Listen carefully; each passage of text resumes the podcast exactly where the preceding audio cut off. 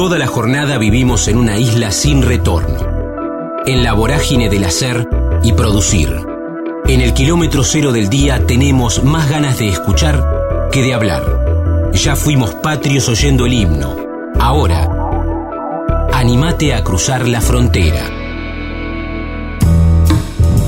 Nina Lense, México, docencia, violín viajero, vuelta canela, tres discos, las infancias, el vaivén, payasa, me pongo a bailar. Estamos en la frontera, aquí en el aire de Radio Universidad, en la M1390, hacia la provincia de Buenos Aires. También estamos hacia todo el mundo a través de la web, en el www.radiouniversidad.unlp.edu.ar, porque sentimos la radio. Quiero saludarla a Nina Lense, ella es integrante del grupo Vuelta Canela, se van a estar presentando el próximo domingo 26 de septiembre, ahora, ahora, dentro de unos días, el domingo 26 de septiembre, con el diario de canciones en el Teatro Metro a las 5 de la tarde, en 4, 51 y 53, el queridísimo Teatro Metro. Nina, ¿cómo estás? Damián en Radio Universidad, un gusto. Hola, ¿qué tal? ¿Cómo estás? Un gusto también. Qué lindo estar acá en la radio. Bueno, sí, sí, sí. Por lo menos por, por teléfono, ¿no? Y, contando, contando de la llegada de, de Vuelta Canela eh, a la ciudad el próximo domingo. Está buenísimo y aparte, no sé, ahora, ahora lo vamos a charlar, cuánto hace que vienen con la presencialidad, pero para nosotros que, que seguimos haciendo entrevistas y charlas durante todo este tiempo y hablábamos tanto del streaming, que, que se vuelva la presencialidad o que se viene haciendo desde hace algunos meses, nos parece extraordinario. Sí, la verdad que, bueno, una alegría enorme poder estar haciendo presentaciones presenciales que venimos hace un tiempo, porque en el verano y en algunos momentos con, donde funcionó sobre todo lo que es aire libre y todo eso, y con un aforo, bueno, muy pequeño, fuimos haciendo y bueno, fue volver a, reencontrarse con el público y las familias y los niños y niñas, la verdad que una alegría enorme. Y bueno, que ahora también se haya abierto cada vez más y también poder ir a teatros con, bueno, con todos los protocolos y todos los cuidados necesarios y también poder no depender solo del, del día lindo y del clima y el aire libre, sino también ir a teatros, además teatros tan hermosos como, bueno, el Teatro Metro de La Plata, que de por sí eh, siempre quisimos ir nos encanta ir a La Plata, fuimos alguna que otra vez y, siempre nos sentimos muy, muy cómodos y felices. Y bueno, siempre nos preguntan, ¿cuándo vienen a La Plata? ¿Cuándo vienen? Y bueno, ahí vamos. qué bueno, qué bueno. Contanos, antes, antes de, preguntarte por la historia, de, la, de la formación, que, que si no me equivoco, o, por lo menos en la información también que nos, que nos mandaba ahí Luciana, que le agradecemos por esta charla, desde el 2007, pero, pero contanos de las experiencias aquí en la capital de la provincia de Buenos Aires. Siempre que hablamos con artistas, les consulto sobre esta plaza que es la ciudad de La Plata. Eh, la experiencia que tuvimos en La Plata. Claro, sí, sí, del público, porque eh, tiene como una atmósfera muy, muy particular. Claro, bueno, de ir a La Plata fuimos en distintas ocasiones, siempre bastante espaciadas. Eh, hace bastante tiempo tocamos en el, es el, ¿cómo es el teatro, el teatro argentino? ¿Es el de La Plata? El, bueno, el teatro, el teatro, argentino ¿Eh? o el Coliseo Podestá o, o, sí, pues hay varios. No, el argentino, que, que es como municipal, digamos, el, eh, ahora no me sale el nombre, perdón, pero bueno, fuimos hace bastante ahí a, a, tocar, que estuvo buenísimo. Después a un, a un lugar más chiquito que se llama Pueblo Viejo, o Ciudad Vieja, creo. Ciudad Vieja, sí. Eh, Ciudad Vieja. Y mm, después una vez con, con Hugo Figueras, que es un artista, un músico que es de, la, de ahí de la zona, también compartimos una función en otro teatro. Fuimos en distintas situaciones, ocasiones, eh, y en distintos espacios y teatros, más grandes, más chicos. También hemos ido a algún que otro evento, a alguna escuela, fuimos a algunas escuelas, jardines, y, siempre que fuimos, bueno, nos sentimos eso, como muy muy bien recibidos, muy cómodos. Bueno, nos encanta la, eh, la ciudad de La Plata, la verdad que es hermosa y, y bueno, todas las experiencias fueron siempre muy muy muy lindas. Estamos charlando con Nina Lense de Vuelta Canela el próximo domingo 26 de septiembre en el Teatro Metro a las 5 de la tarde. Presentan Diario de Canciones ahí en 4 51 y 53. Antes de hablar puntualmente de la presentación del próximo domingo 26, Nina, ¿nos contás el recorrido y cuánto hace que vienen trabajando juntos, lo que decía un, poco recién, de qué va también la presentación del próximo domingo 26. Eh, bueno, nuestro recorrido sí es bastante largo, ya mm. arrancamos en el 2007 y, mm, y bueno, desde entonces siempre estuvimos generando eh, contenido y, canciones y, y, poesía, ¿no? Y todo lo que hacemos y música para las infancias. Eh, y bueno, tenemos editados ya tres discos. O sea, el primero en aquel momento fue Viaje al Compás, que es con el que arrancamos, que fue como que también nos dio ese puntapié para decir, uy, esto es lo que nos gusta hacer y esto es lo que le gusta también a la gente, a las familias a, las, a los niños y niñas. Y mm, después, bueno, en el transcurso del tiempo también editamos un segundo disco, El Vaivén, y el año pasado, en plena pandemia, editamos el tercero, que bueno, eh, pasatiempo, que la idea era, bueno, sacarlo en, en formato, eh, digamos, presencial, digamos, ¿no? Formato físico. Que, bueno, por un lado, de por sí ya hay menos formato físico en lo que es disco, porque hay menos lugares donde donde pasarlo o ponerlo al disco, pero a nosotros siempre igual nos gusta la cajita, el diseño, todo mm. ese trabajo. Pero bueno, el año pasado eso se vio totalmente cortado, entonces lo, lo subimos, así como los otros discos, a las plataformas virtuales y digitales. Y lo pudimos presentar también. Y a su vez, bueno, también el año pasado, aparte del disco Pasatiempo, subimos un, un sencillo, como se dice ahora, una canción sola que es Me Pongo a Bailar, este también ahí a, Spotify, en YouTube, bueno, ahí pueden encontrar todas nuestras músicas y también videos, tenemos material audiovisual. Eh, el año pasado también como otra cosa buena que fue dentro de todo, dentro del, de la cuarentena y la pandemia, fue que mm, editamos dos libros, libros canción, junto a la editorial Pupec, que tiene una colección que se llama Serenata de Papel y que son canciones, las letras de las canciones llevadas a libros y al final tienen la letra y los acordes y un código QR para escuchar la canción. Y bueno, eso también es otro gran sueño cumplido que, que quisimos hacer. Y bueno, un poco el, la función de este, del 26, eh, bueno, las funciones que venimos haciendo se llaman Diario de Canciones, que en realidad es un poco esto, lo surgió también de estar haciendo unos videitos para Instagram y compartir todo nuestro material, porque hay gente que por ahí los más pequeños por ahí escucharon más el último disco, Pasatiempo, pero por ahí no los primeros, y está bueno siempre volver y volver y hacer todo el recorrido por las canciones. Y ahí surgió esta idea de Diario de Canciones, donde vamos haciendo como un, un salteadito de, de, los tres discos y sobre todo, bueno, los que lo sabemos que son los hits y la gente quiere escuchar y más conoce, y también, eh, bueno, vamos, vamos rescatando del primer disco, del segundo, del tercero y armando ahí un, un recorrido musical eh, divertido, lindo, con momentos de bailes, de juegos, de, de cantar, de humor también, siempre está presente. Y también de emoción, ¿no? Siempre hay momentos de todo tipo de emociones. Está bueno, está bueno. Y recomendamos, Nina, el espectáculo que de, de 1 a 99 años, más o menos, ¿o no? Sí, la verdad que sí. Bueno, eh, a ver, Vuelta Canela, eh, nuestra música y lo que hacemos, sobre todo eh, tiene mucha repercusión, mucha llegada a lo que es primera infancia, o sea, desde, desde la panza, o sea, tenemos muchas familias que nos cuentan que escuchan desde la panza, los primeros años, los meses, eh, y, y bueno, todo lo que es, sí, el jardín de infantes, ¿no? Hasta los 6, 7, 8 años. Después también tenemos niños y niñas que más grandes que también les gusta y sobre todo nosotros decimos que hacemos música para la familia, mm. porque lo, lo disfruta toda la familia. De hecho, nos llega como respuesta esto, como que acompañamos muchos momentos de la crianza, o desde que escuchan la canción cuando se van a dormir, porque cantan alguna, o en el baño, o mientras desayunan a la mañana, o ni hablar en el auto, viajando.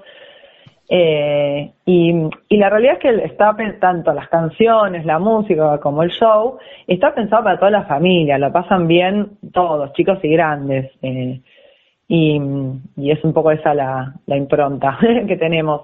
Porque bueno, también hay momentos de clown, de humor, de ponerse a bailar, de todas las canciones las componemos y las escribimos nosotros. Eh, nos usamos bastante lo que es el, la música folclórica argentina, pero también del mundo y todo tipo de ritmos. Es como bastante variado. y, lo hacemos desde un lugar de disfrute nuestro. Bueno, nosotros somos adultos, grandes, y hacemos la música que nos gusta. No es que decimos, vamos a hacer música para chicos, entonces tiene que ser más, entre comillas, simple o fácil. No, hacemos lo que nos gusta con todo el profesionalismo y toda la, o sea, todos los instrumentos los tocamos en vivo, violín, acordeón, guitarra, eh, percusión, clarinete, hay como un despliegue de instrumentos tocados en vivo, que eso para, para los chicos y las chicas está buenísimo, escuchar y ver los instrumentos reales, eh, bueno, es toda una experiencia que está buenísima. Qué bueno, y en ese lugar tenemos una llegada también como a los más grandes, digamos, ¿no? Como que, es que, bueno, acompaño al pequeño a que se entretenga con las canciones mientras yo, bueno, miro el celular, sino que no, hacemos participar a, toda la familia.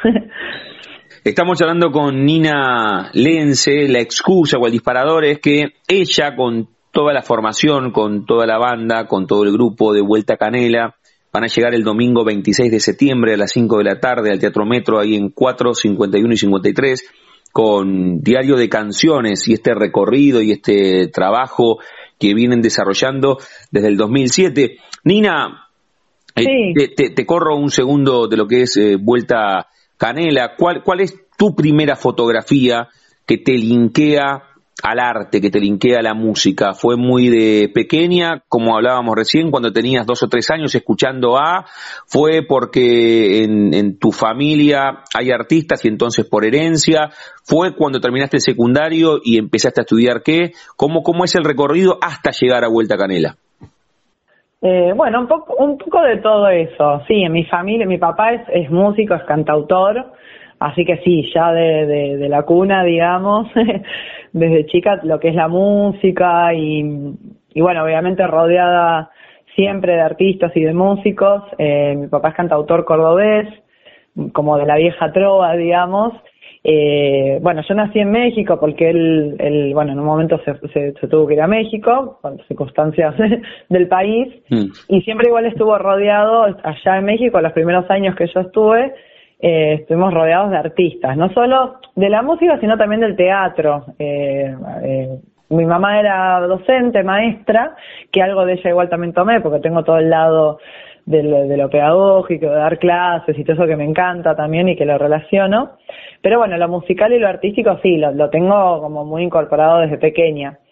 Eh, después, bueno, en la escuela también siempre fui haciendo cosas de teatro, de chiquita de expresión corporal, aprendí a tocar el violín empecé a los siete años en la escuela, participaba de una orquesta, de un coro. Y por ahí sí, de más grande, en la secundaria, saliendo de la secundaria, descubrí todo lo que era el teatro. O sea, empecé como, yo era muy tímida, chiquita, pero después, bueno, empecé a hacer teatro, expresión corporal y todo lo escénico, y, ahí descubrí todo otro mundo. O sea, salí un poquito de lo musical solamente, sino también fui incorporando todo lo más teatral. Y sí, cuando salí de la secundaria me, dediqué a lleno lo que es teatro y todas sus ramas. Hice mimo, teatro físico, eh, teatro antropológico, teatro aéreo con arneses. Y bueno, también llegué al clown, a la formación de payasa. Y ahí, en realidad, con la payasa descubrí el lugar donde podía unir todo. Porque por ahí me pasaba que haciendo teatro sentía que lo mío era más el baile, la danza. Haciendo danza me sentía más actriz. Haciendo música me sentía más en payasa, no sé, como una mezcla, siempre digo que era una mezcla, y con el clown, con la payasa, logré como unir todo eso. Y después, en Vuelta Canela, pude plasmar todo eso, toda esa, esa impronta de, todo lo que fui tomando desde chiquitita, ¿no? Desde, desde lo que era mi, mi familia, mi entorno, con después toda la formación y todo lo que fui haciendo y, que sigo haciendo, porque mm. sigo, sigo aprendiendo. y la, la artista que vos sos con ese recorrido que recién contaste, o sea, fue inmediatamente, y bien terminaste el secundario, en realidad previamente, pero no tuviste la artista, en ningún momento compitió contra nadie. Cuando digo competir es cuando estás ahí en el secundario, tenés 13, 14, 15 y te preguntan qué vas a hacer, entras como un poco en crisis y en duda y test vocacionales. ¿Vos lo tenías bien marcado o terminaste y en algún momento pensaste una carrera entre comillas más tradicional como abogacía, arquitectura, medicina, o, siempre tuviste claro que la atmósfera artística era lo tuyo?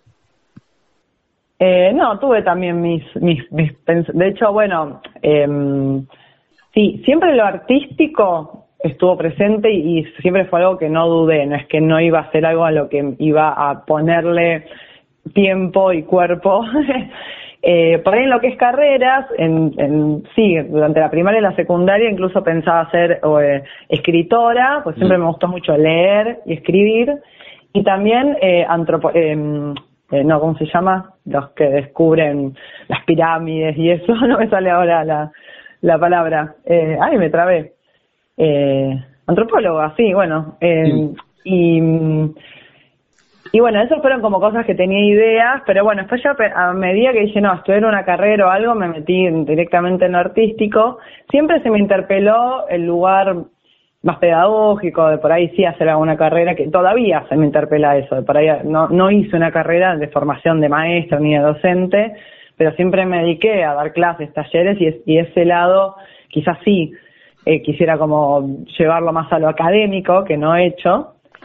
Pero por otro lado esto, bueno, por ahí me, como yo te digo, soy una mezcolanza yo. Todo esto de la escritura y esto de lo, porque me gustaba la idea de viajar, de algún modo también lo terminé plasmando, porque de mm. hecho escribo letras de canciones y de hecho con la música viajamos, porque hacemos un trabajo antropológico con la música, investigando ritmos de Latinoamérica, bailes, bueno, yo me dedico bastante a, bailar y me gusta conocer cómo se baila el tinco boliviano o el samba brasilero y bueno, de ese lado, por ese lado encontré esa inquietud que tenía por ahí también en la, en la escuela. Pero bueno, sí, claramente todo me llevaba a lo artístico. todo a lo artístico, está, está muy bien. Con Nina Lenz estamos charlando, reitero, de Vuelta Canela, Vuelta Canela con Diario de Canciones. Se va a estar presentando el próximo domingo 26 de septiembre a las 5 de la tarde en el queridísimo Teatro Metro, ahí en 451 y 53. Métanse, tiene Instagram. Bueno, debe, en, en, contanos cómo los encontramos en Instagram, pero también en las redes del Teatro Metro. Se pueden acercar al Teatro Metro a sacar las entradas, los tickets y ustedes imagino que también lo cuentan ahí en las redes. ¿Cómo los encontramos en las redes, Nina? Eh, en las redes estamos como Vuelta Canela Música, tanto en Instagram como en Facebook. Y después, bueno, en YouTube, y si, si nos buscan buscando Vuelta Canela o Vuelta Canela Música, este, aparecemos. Muy bien. ¿Y cómo, porque esta sí me quedó, me quedó pendiente, contamos un poco tu recorrido artístico, tu nacimiento en México, herencia, tu viejo artista, tu vieja eh, docente. ¿Cómo surge en el 2007 Vuelta Canela? ¿Cómo, ¿Cómo fue ese amanecer de la formación? ¿Se, ¿Se, encontraron algunos amigos con algunas mismas inquietudes y con todo este desarrollo y los tres discos, los libros? Pero ¿cómo fue el origen? Y bueno, se fue dando un poco, en realidad con una de las integrantes, con Laura, eh, nos conocemos desde chicas, fuimos a la misma escuela y somos amigas desde chicas, incluso como amigas en la infancia y en la adolescencia sobre todo, ya compartíamos este interés por, por lo artístico, Laura más desde la música, ella toca el piano y canta y siempre estuvo presente y compartíamos eso desde un lugar de, amistad, de juego. Y mm, ya después de la secundaria, nuestros primeros espacios de trabajo fueron trabajando en espacios artísticos, educativos, eh, compartiendo así salas, talleres con, niños pequeños. Y, y, ella también estaba ahí y en ese espacio, bueno, estábamos en, Risas de la Tierra, un jardín artístico acá de, de, Capital, de Cava, y eh, ahí también lo conocimos a Santiago Reyes, también como docente. De hecho, yo compartía sala con él, éramos como ayudantes de sala. y, y jugando mismo ahí en ese espacio surgieron las primeras canciones, como la de Yo tengo un auto, eh, bueno, unas con Santi, y Laura, por ejemplo, compuso la de la chacarera, fueron saliendo algunas medio como jugando ahí, por su lado, y de repente las empezamos a juntar, eh, en realidad con Santiago, con Santi, en esa sala teníamos unas canciones, dijimos, uy, está bueno para hacer algo, pero sentíamos que nos faltaba una voz cantante, entonces ahí dijimos, bueno, Laura, vení, y se sumó Laura y después ya cuando empezamos a armar las canciones y a que tengan forma dijimos esto le falta el ritmo, la percusión y ahí se sumó Gora. Eh, así que fue bueno como, como medio paulatino se fue dando pero en un momento tomó forma concreta y, Y, bueno, siempre contamos que la primer canción que salió así como grupal es Violín Viajero, mm. una canción que si la quieren buscar es, hermosa y es un poco como la que la fundacional del grupo, digamos. que habla de un violín que viaja por el mundo descubriendo músicas y ritmos y, y bueno, ahí es un poco nuestro nuestro origen. ¿Y vos tocas el violín? ¿Entendí bien hace un ratito? Sí. Sí, sí, yo toco el violín. Sí, aprendí de chica en la escuela y, y seguí tocando y toco sobre todo lo que es folclore y, música popular y eso, pero sí, en el grupo yo soy la que toco el violín, eh, hago, bueno, las payasadas y bailes, eh, toco algunas cosas de percusión y coros. Después Laura es la cantante principal, que también toca la flauta, el acordeón, en algunos casos también algún instrumento de cuerdas, guitarra o el cuatro. Y mm, después está Gora, Mariano Gora, que es el que toca todo lo que es percusión, todo tipo de ritmos, cajón, bongo, redoblante, bueno, tiene todo un set así de percusión que está buenísimo. Y el clarinete toca y hace coros también. Y después está Santi, Santiago Reyes, que toca la guitarra y hace coros y también toca guitarra, charango, todo lo que es cuerdas es, es Santiago, toca guitarra, charango, ronroco, cuatro, bueno, un montón de instrumentos de cuerda. Así que bueno, esa es nuestra formación. Está bueno, lo podríamos haber hecho en el comienzo, pero lo hacemos ahora para nombrar a todos, porque a todos y a todas, porque estamos hablando contigo, pero podríamos haber hablado con cualquiera de, los integrantes. Está buenísimo que, estemos charlando contigo y que nos cuentes tu historia y tal vez en otro momento podamos charlar con, con algún otro u otra de, de la formación de Vuelta Canela. Estamos charlando con Nina Lense, reitero, de Vuelta Canela el próximo domingo 26 de septiembre a las 5 de la tarde se presentarán con Diario de Canciones ahí en 4, 51 y 53. Nina, antes de otra vez contar cuándo van a estar y que vos invites a los platenses a que nos estén escuchando y que además elijas una canción, la que vos quieras, ¿eh? La que vos tengas ganas, o me pongo a bailar, que es el último sencillo como decías, o la canción que vos quieras, que encontramos en YouTube para mostrar lo que ustedes hacen, o la última o la primera, violín viajero, lo que quieras. A, todos y a todas les consulto jugando con el nombre de nuestro envío. Si tenés vos un momento frontera en tu vida que no se refiere a un lugar geográfico, sino un momento rupturista, bisagra, decisivo, que puede ser desde lo profesional o desde lo personal, un momento de cruce, que bueno, cuando, volviste a la Argentina, tus primeros años en México, cuando estudiaste violín, cuando nació Vuelta Canela, algo más, reitero, personal, tuviste apendicitis a los dos o tres años, te quedaste sola en un hospital, no sé, ¿te, ¿tenés un momento frontera? ¿Puedes elegir uno de los muchos que tenemos en la vida? Uy, qué difícil. eh, bueno, estamos hablando sobre todo desde Vuelta Canela y desde lo artístico, más allá de mi vida personal. Eh, para mí el momento, un momento así muy, muy, muy clave y también con esto, con lo que después implica lo que es mi vida, es la primera vez que hice eh, un seminario y un curso de, clown, de payasa, con Guillermo Angelelli, y donde descubrí, pues yo siempre fui alguien así, muy inquieta, muy curiosa, muy de buscar, de, de que me gusten muchas cosas, y encontrar como un lugar donde decir, ah, esto soy yo, esto es el lugar donde me voy a como expresar donde, bueno, cuando dice, bueno, este es mi lugar en el mundo, más o menos, este, creo que fue así, sobre todo, bueno, ya que estamos hablando como Vuelta Canela y con todo lo artístico, ese sería mi, mi lugar fundacional. Fue ahí, tenía 18 años, o sea, fue un montón. y sí, descubrir mi payasa fue como un momento así muy, muy fundacional. Muy bueno. Nina, ¿invitas en primera persona a los platenses, a las platenses, a los de Gonet, Citibel, hasta los de Ensenada, los de Berizo, a que estén el próximo domingo 26? Invítalos.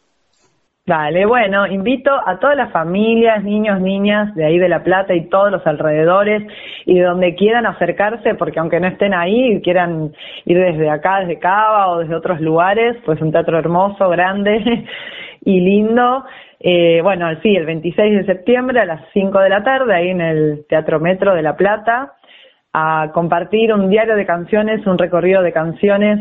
Si conocen Vuelta Canela, a disfrutar de los hits y de las canciones que más les gusten y emocionarse, divertirse, bailar. Y si no conocen, también a descubrir todo un mundo de canciones, de ritmos, de bailes, de juegos. Bueno, a pasarla muy, muy, muy bien. Y bueno, que, que, que vengan a disfrutar. ¿Con qué canción le, le, consulto a Nina Lense de vuelta a Canela? Cerramos esta charla, Nina, ¿con cuál de todas? Uy, también difícil. Pero bueno, me parece que la de Me Pongo a Bailar, que es la última, la más fresquita, que estamos a punto de sacar un tema nuevo también, eh, ahora dentro de poco. Pero bueno, la, la última, última que salió es Me Pongo a Bailar, que es una canción que invita a esto, a bailar y a disfrutar. Y además, además que venimos todos y todas de pasar un, o de estar remando después de un tiempo muy difícil. Esta canción surgió en ese momento, el año pasado, en plena pandemia con un poco esa impronta de, bueno, hay que, hay que ponerle alegría y, y, según como estemos, a veces estamos con más pilas o menos, pero bueno, siempre igual está bueno encontrar ese momentito de disfrute y de alegría para compartir. Así que bueno, invito a que escuchen Me Ponga a Bailar y se pongan a bailar, donde estén. Está buenísimo, está buenísimo. Nina, gracias por esta charla, la mejor de las llegadas a la ciudad de La Plata y, todo lo que tiene que ver con tu vida personal y, y principalmente con Vuelta Canela. Te mando un beso enorme. Bueno, muchísimas gracias por invitarme, invitarnos a Vuelta Canela a estar en este espacio radial. Y bueno, que nos vemos pronto y que sigan todos muy bien por ahí. Beso enorme. Chao, chao, gracias.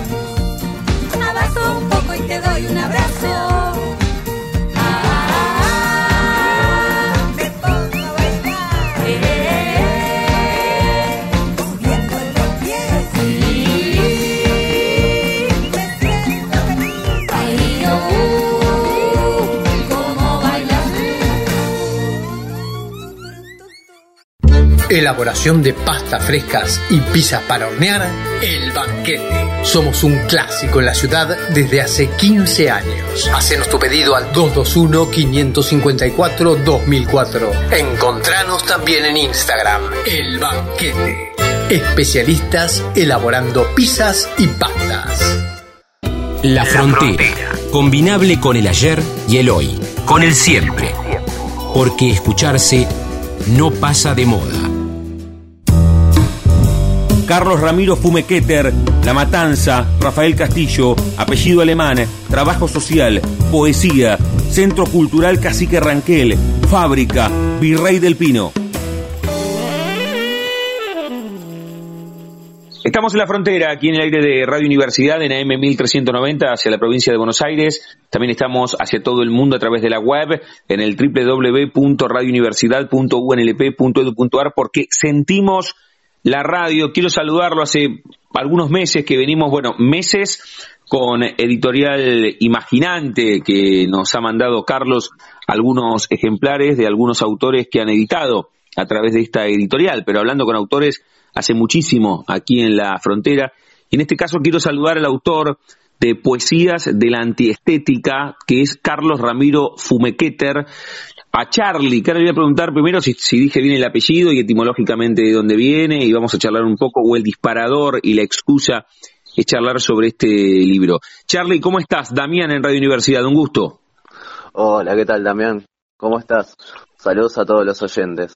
Bueno, lo primero, cuando, cuando me encuentro con un apellido que no es tan, entre comillas, tradicional, como un García, como un González o hasta el propio, viste, Zárate, lo primero que, consulto es si lo dije bien, Fumequeter, Fumequeter, ¿cómo, cómo es?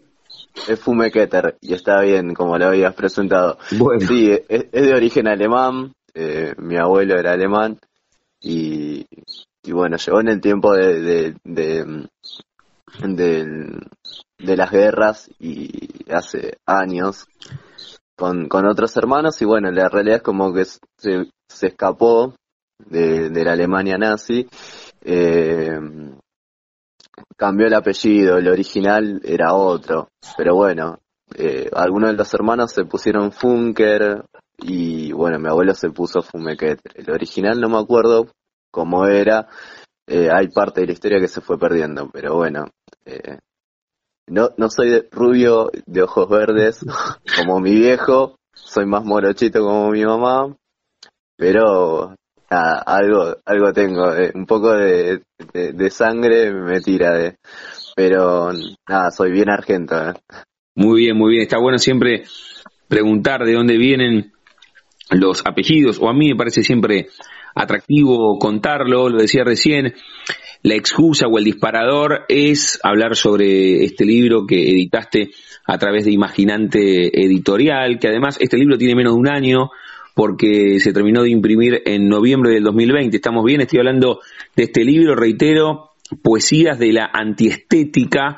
Es un libro además muy maleable, pienso en los que leemos en el transporte público, para el morral, para la mochila, porque es un libro que mide 12, 12 eh, por 17, de, de, los pequeños, de los de bolsillo. ¿Lo pensaste por eso también, Charlie? Sí, eh, digamos que la, la, pandemia en algún punto me empujó a, a, decidirme a publicar algo de las cosas que escribo. Eh, esas poesías tienen años, deben tener como 10 o más años. Eh, algunas las empecé a escribir en el 2007 y nada, de a poco iba escribiendo. Pero sí, lo pensé con la idea más de algo de bolsillo, algo que se pueda llevar, algo que te permita en, el en un viaje corto o a media distancia poder leer algo del agrado. Bien, lo pensaste em, de esa forma. Y lo decías recién, el, disparador es la pandemia. ¿Esta es tu ópera prima? ¿Este es el primer libro que vos editás y, y publicás? Sí, es el primer libro que, que edito y publico.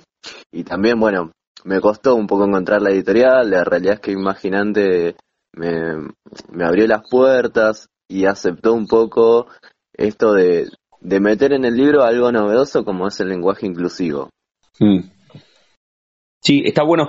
¿Sabes con qué? leí algunas de, de, las poesías, pero también con lo que me quedo es con la contratapa, a ver si, si fue una decisión estética, porque me sorprendió en la previa antes de llamarte, porque habitualmente las contratapas anuncian lo que tiene adentro o hasta puede contar de qué va el, el, recorrido del autor o hasta a veces también están las propias palabras de los que prologan los libros. En tu caso la contratapa es la última página del libro, ¿no? Porque eh, dice, eh, queridos lectores, espero de todo corazón que hayan podido disfrutar de la lectura de los poemas. O sea, es la última página y me pareció novedoso eso. Fue una, fue una búsqueda, ¿cómo, ¿cómo fue? Yo pensé más que nada en dejar abierto a la posibilidad de seguir publicando mm. otros libros. Entonces, bueno, dejé a los lectores con la intriga de, bueno, nos, nos veremos pronto en algún momento con otro libro, con otras poesías o con historias, porque también no solo escribo poesía, sino que también escribo historias cortas eh, y obviamente con cierto contenido social, porque mm. mi formación en sí me lleva y mi, trayectoria laboral me lleva a escribir sobre lo social. Y la vida misma incluso. Sí. ¿De, ¿De, qué consta? Estamos charlando con Carlos Ramiro Fumequeter, con Charlie, que escribió a través de Imaginante Editorial Poesías de la Antiestética. ¿De qué consta ese recorrido tuyo que te llevó a escribir este libro? ¿Cómo, cómo es tu, tu cotidiano laboral? ¿Cuál es tu, tu militancia social? ¿Cuál es, Charlie? Sí, por ideales soy como eh, de izquierda, se podría decir. Tengo ideales y convicciones más de izquierda. Eh, y en ese pensamiento, soy estudiante de la, de la licenciatura en Trabajo Social eh, y trabajé durante muchos años con adolescentes y sigo trabajando con adolescentes. Actualmente estoy trabajando en el sistema penal juvenil de ciudad, eh, en residencias socioeducativas y después estoy trabajando en, en un hogar convivencial de niñas y adolescentes. En el sistema penal de, ciudad trabajo con, adolescentes de, 16 a 18 años y, toda mi trayectoria gira en torno a esto. Al, principio, hace un par de años atrás, eh, antes de arrancar la carrera de trabajo social, eh, con unos amigos armamos un centro cultural, el primer centro cultural de, de Virrey del Pino, soy de La Matanza, eh, de Rafael Castillo, por si alguno no sabe. Mm. Y después con el tiempo, bueno, em, eh, conseguí trabajo en la Municipalidad de La Matanza, en lo que es el área del programa Envión, después pasé por el servicio local, todo lo que es sistema de promoción y protección de los derechos de niña, niña y adolescente.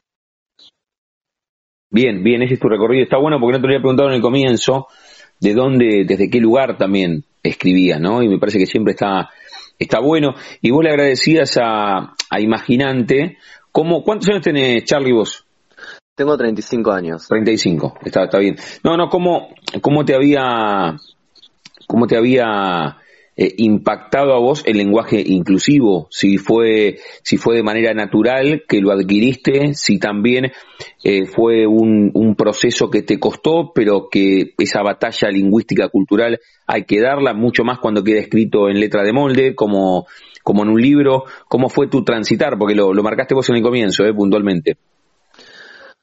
Sí, eh, por ahí los que estamos más en, el ámbito de lo social, somos, tenemos más palpable algunas cosas y somos más permeables en ese sentido, en lo, que es generar cambios hacia el interior de las sociedades.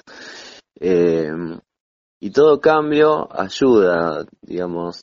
La igualdad no solo pasa porque he leído por ahí en Facebook y en alguna otra red social una historia de una persona que va a un restaurante eh, y que le pide a la moza que no, le, la llama a la moza y que la moza cuando se acerca le habla en lenguaje inclusivo y ella, bueno, le replantea la cuestión eh, preguntándole eh, si, si sabe hablar en lenguaje de enseña. Digo, no, no pasa solo por el lenguaje de enseña la, la inclusión. La inclusión es toda, hay un montón de cosas y todas pequeñas cosas que se van sumando a la inclusión como el lenguaje inclusivo sirve, sirve y desestructura, porque la realidad es que hay estructuras fuertes eh, y sobre todo ahora en que estamos pasando por un proceso de desconstrucción de, de, la, de, la sociedad machista. Y eso está bueno. Es, es, molesto, como todo cambio. Todo cambio genera malestar. Y es, y es difícil salir de, la famosa zona de confort. Mm. Sí, sí, sí, sí. Por eso te lo, te preguntaba, me parece que está bueno que, lo cuentes vos, que escribiste este libro con lenguaje inclusivo. Em, poesías de la antiestética. Estamos hablando con, con Charlie, con Carlos Ramiro Fumequeter. Escribió este libro, reitero, por Editorial Imaginante. Es una edición de bolsillo de, de, de 12 por 17. Reitero, está, está buenísimo. Es una lectura ágil, tiene, tiene esta mirada que viene contando eh, Charlie. ¿Y qué nos contás de la portada, mm, Charlie? Con, a ver, es, una tapa eh, violeta, pero que además en el centro tiene, tiene un corazón, pero que es un corazón con algunas particularidades, ¿verdad? Sí, es verdad. Y bueno, tiene que ver un poco con los ideales. El color violeta lo elegí por una cuestión feminista y esos matices negros que tienen en la tapa de claros y grises eh, tiene que ver más también con estos cambios que se están generando desde el feminismo. Digo, estamos viviendo matices a nivel social eh, a partir de los cambios de la, de la irrupción del feminismo en la sociedad. Y después el corazón, el corazón tiene que ver con con un corazón zapatista, es un corazón con un pasamont que tiene un pasamontaña con una estrella. Mm. Eh, tiene que ver con la, con esto que, que, hablaba hace un rato, de las convicciones que yo tengo, eh, de los ideales de izquierda. Sí, sí, sí, está bueno, está bueno, es, es cautivante ese corazón que está, que está en la portada. ¿Cómo fue bueno, lo contabas recién, en el comienzo, el tema de la, de la pandemia, pero ¿cómo fue el proceso, en todo caso, de selección de lo que escribiste? Porque algunas poesías contaste que, que las escribiste en el 2007, estamos en el 2021, salió en el 2020. ¿Cómo fue ese proceso de selección de qué va y qué no va? ¿Qué, qué idea tuviste conceptualmente cuando planificaste el libro? Era eh, cuento en intimidad es algo que está guardado hace años, eh, que lo dejé como en stand-by. Y la realidad es que la pandemia me permitió ese tiempo que tuve de más, eh, quizás porque trabajaba menos, justamente por, por esto de la reducción de la circulación, de los cuidados. Y ese tiempo que tuve para mí me permitió como revisar de vuelta eso que había escrito y, y obviamente introduje algunas modificaciones en la actualidad porque no, no pienso igual que hace 10 años atrás y creo que nadie va a pensar de esa manera, de la misma manera que uno pensaba hace 10 años atrás. Eh, entonces esas, modificaciones. Y ahí fue cuando incluí el lenguaje inclusivo. Porque pensé, bueno, debe estar bueno, está bueno ponerlo en un libro y que también haga la lectura. Eh, y después, bueno, no hubo una selección en sí porque era algo que, lo había escrito hace un montón. Como era algo corto, eran poemas cortos, decidí dejarlo de, esa manera, corto, pero le hice algunas modificaciones en la actualidad.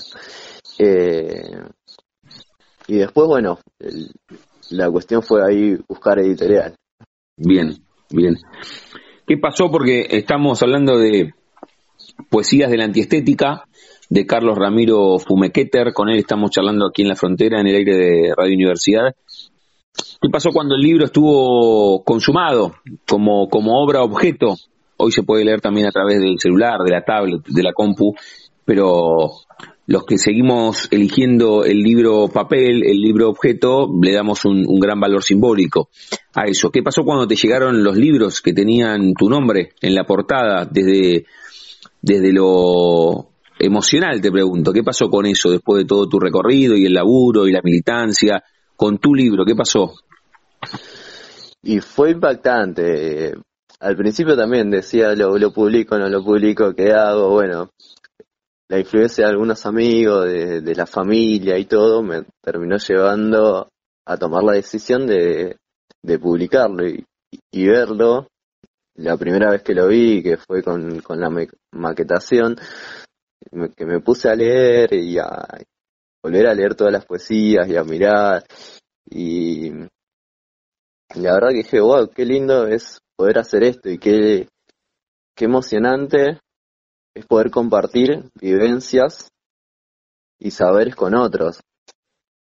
Y digo, bueno, estaría genial que todos pudieran hacer esto, si todos se animaran a hacer libros, qué lindo sería sería para la vida, además de, digo, corrernos un poco de la tele, de lo de la cuestión de las imágenes, de revivir esto de del libro en mano, que también en su momento dije, bueno, lo, lo publico de manera digital. Y cuando se enteraron algunos amigos, amigas, amigues, me dijeron, no, ¿cómo digital? Yo lo quiero impreso. Y ahí fue la cuestión, digo, bueno, está bien, voy a hacer algunos, algunos ejemplares impresos para que los puedan tener ustedes. Eh, pero también fue como, digo, difícil en ese sentido porque decía, hoy por hoy lo digital es lo que, lo que vale y lo que está como muy muy al alcance de todo. Pero del otro lado me dijeron, che, no, nosotros también somos medios antiguos y mm. nos gusta el, nos gusta el papel, nos gusta oler el, el olor a hojas, eh, tener un libro en la mano, sentir las texturas. Y bueno, eso también me, me, llegó y, y, bueno, esto que es impactante y lindo poder compartir cosas con otro. Y si es a través de un libro, mejor, porque también hace a la lectura. Qué bien, qué bien. Escúchame, Charlie, eh, algunas poesías vos lo marcaste, las revisaste, están escritas en el 2007, además del lenguaje inclusivo hay algunas modificaciones porque nadie piensa igual que ayer, mucho menos igual que hace 10 o 15 años. Eh, ¿Sentís que hay alguna poesía en particular que, represente tu, tu, manera de escribir o, que tengas alguna preferencia en, este libro que consta de alrededor de 80 páginas? Sí, por ahí tengo algunas preferencias por algunas poesías. Eh, por ahí no hay, una poesía que dice no me siento que el título es no me siento feliz que habla un poco de, de la sociedad actual de mm, de por ahí esta cuestión de eh, no vernos, no conocernos con el otro, no tomarnos un tiempo, eh, y la vorágine diaria de, de que todo pase rápido. Y después, bueno, el, el tema de, de, de, la, de, de tantos dioses creados, de, de, dioses que, que todo el mundo le reza, eh, más allá de las religiones en sí, digo, hay una creación también propia de, de, las personas y que a su vez eh, no permiten también llegar de otra manera a, generan división y no permiten llegar de otra manera a la, articulación con el otro, a, la escucha con el otro. Parece que si sos de una religión o de otra religión, eh, no, no se pueden juntar. Eh, y el tema de, de, de, la seducción del poder, de que muchos políticos o políticas de, distintos partidos lo único que buscan es el poder más allá de eh, qué puedo generar de cambio a nivel social. Y después el tema de la, de la televisión, otra cuestión que también ahí trato en la poesía. Eh, digo, como una caja desde, la, desde el poder de la imagen y de la palabra y de repetir diez veces la misma cosa o miles de veces la misma cosa, termina generando una opinión, construyendo una opinión, construyendo algo repetitivo. Eh, nada, es algo que, a mí me representa. Y después sí, también tengo otras que, que, me gustan mucho, que me parecen interesantes, eh, como para pensar en, en términos más de, relaciones sociales.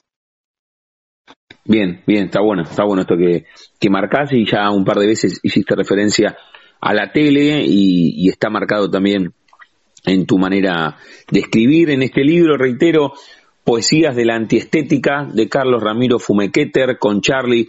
Estamos charlando cómo bueno, vos, lo dijiste recién, vos estás estudiando trabajo social, contaste recién, escribiste este libro. Eh, ¿qué, más tiene? Bueno, y, además del trabajo, ¿no? Y, tu origen en La Matanza, ahí en Rafael Castillo, ¿qué más, ¿qué más tiene tu vida o este tipo tan social ¿A quién le ganó? ¿A quién le ganó? ¿En, algún momento diste vueltas por algunas eh, otras carreras, entre comillas, más tradicionales? Yo le digo eh, carreras más tradicionales, bueno, todo, ¿no? Arquitectura, ingeniería, abogacía, medicina o no? ¿Siempre tu mirada fue más social? No, por ahí mi mirada siempre fue más social. Eh, por ahí antes de, quizás antes de, empezar a estudiar trabajo social, eh, tenía ganas de estudiar comunicación social mm. y, bueno, un poco por influencia de, mi mamá, que es trabajadora social, y de algunos eh, conocidos de, que eran trabajadores sociales, me llevó a inclinarme por eso y dije, bueno, pruebo, si no me gusta, cambio. Y la verdad que me re gustó, me sentí muy cómodo, eh, me siento muy cómodo trabajando con el otro, eh, con les otros, para así decirlo, de, de buena, de, de, manera correcta. Eh, y, es algo muy gratificante, yo también pasé por, su, por, por ser trabajador de, de, de, fábrica, pasé por esa experiencia y sé lo que es ser trabajador de fábrica. Y sé lo, lo frío que es que son esos ambientes eh, que sos un número más. Sé lo que lo que significa eh, levantarse temprano ir estar 12 horas diarias eh, de lunes a viernes incluso a veces sábado. Eh, y la verdad que hay una gran diferencia entre lo que es un trabajo de, de, operario a, a, trabajar de algo que a vos te gusta mm. y de algo que, que tiene su gratificación. Que si, quizás no sea monetario porque no me voy a volver rico siendo trabajador social, pero sí tiene la gratificación de de ver esos cambios que, que podés conseguir con el otro, de, eh, de esos cambios que son lindos de, de, ver, de esos procesos lindos de, de vivir. Sí. Que todas, todas vidas son complejas, difíciles y, y por ahí nosotros vemos, en mi caso veo muchísimas problemáticas de diferentes tipos y ver que con el esfuerzo y con un con la ayuda de todos, de, toda una sociedad también, se puede modificar o cambiar ciertas cosas y, se puede tener una vida mejor. Sí, sin, sin ninguna duda. ¿Cómo te encontramos, Charlie, en las redes sociales? Tanto que hablamos de, bueno, un poco de la tele, de la poesía, del libro objeto, pero ¿cómo te encontramos en las redes? En las redes sociales me pueden encontrar por Instagram como Carlos Ramiro el escritor. Y bueno, van a encontrar una foto mía en, ese. Pero después tienen todo un contenido de todas las poesías que, fui escribiendo. No están todas publicadas, están algunas. Eh, están los lugares donde se vende el libro, que se puede conseguir. Eh, la dirección donde pueden comprar el libro de manera virtual. Todo eso en tu Instagram. Carlos Ramiro, el escritor. Ahí te encontramos. Espectacular. Charlie, cerramos cada una de las, de las charlas jugando con el nombre de nuestro, de nuestro envío a todos y a todas les pregunto si tienen un momento frontera en sus vidas que no se refiere a un lugar geográfico sino un momento rupturista, bisagra, decisivo, que puede ser desde lo personal o desde lo profesional. Cuando sacaste el libro, cuando empezaste a estudiar trabajo social, cuando largaste la fábrica y te inclinaste más por lo que te gustaba, o tuviste apendicitis a los tres o cuatro años, ¿no? no y te quedaste solo en un hospital. ¿Tenés un momento frontera en tu vida de, de, esos que, que te cambian? Tengo muchos momentos fronteras, pero te podría decir que el momento que, que me cambió realmente eh, fue juntarme con este grupo de, amigos para poder crear el, el, primer centro cultural en Virrey del Pino. ¿Cómo se llama? Se llamaba Cacique Ranquel, ya no está más, pero en su momento fue eso lo que me llevó a, a poder hacer ese cambio en mi vida. Bien, el Centro Cultural, buenísimo, Cacique Ranquel, espectacular. Está bueno, está bueno como, como lo contás y, y, también a través de la charla, imagino a los que nos están escuchando que les dieron muchas ganas a los que están del otro lado con la frontera, de encontrarse con Poesías de la Antiestética, editado por Imaginante, editorial Imaginante, de Carlos Ramiro Fumequeter, y también lo encuentran a Charlie como Carlos Ramiro, el escritor en Instagram. Charlie, gracias por este rato, eh, un placer y seguimos en contacto. Bueno, muchas gracias y saludos a, a todos los oyentes. Un abrazo enorme. Abrazo. Pasaporte en mano. Noctámbulos con la radio abajo de la almohada.